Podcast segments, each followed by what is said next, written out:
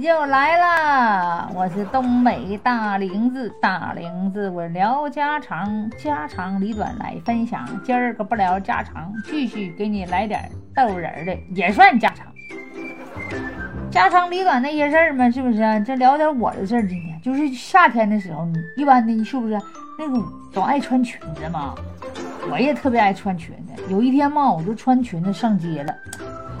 上街的风嘛，呜一下子就把我的裙子给我吹起来，哎呦我给我给我吓得我嗷一声尖叫啊！我一只手就捂着我的脸呢，一只手赶紧捂着我这个裙子脚啊，我就就是就是捂着那个怕走光啊，是不是啊？就是跑哪去，我就赶紧就是找那个裙子角，然后那个这个裙子角飞哪飞他妈屁股后面去。这时候他妈对面就有一个男的，恰好我就过来了，你们若无其事的从我身边过去了。脸没红，心没跳，不慌张，不紧不紧张的呀，视若无睹啊！我真怀疑他，他有他都没看我，他是不是真变态呀？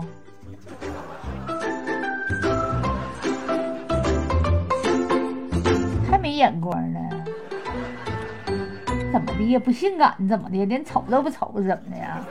看是没看见呢，咋纹身没动啊？嗯。坦荡自若，你是看多了还是没看过？哥，那不瞅我呢？怎么？哎，我跟你说，在我印象当中啊，我就是觉得啊，从小是我爸爸吧，非常疼我，非常慈祥，他从来都不打我。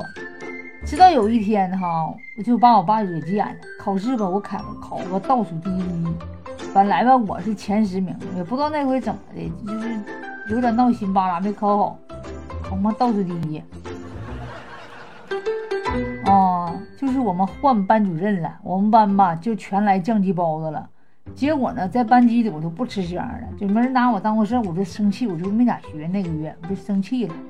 你说本来前十名的学生，你整个一人我就排了二三十来名，二十来名，我就有点上志，我就没学，就有点。结果他妈的作文也没写，就考个倒数第一。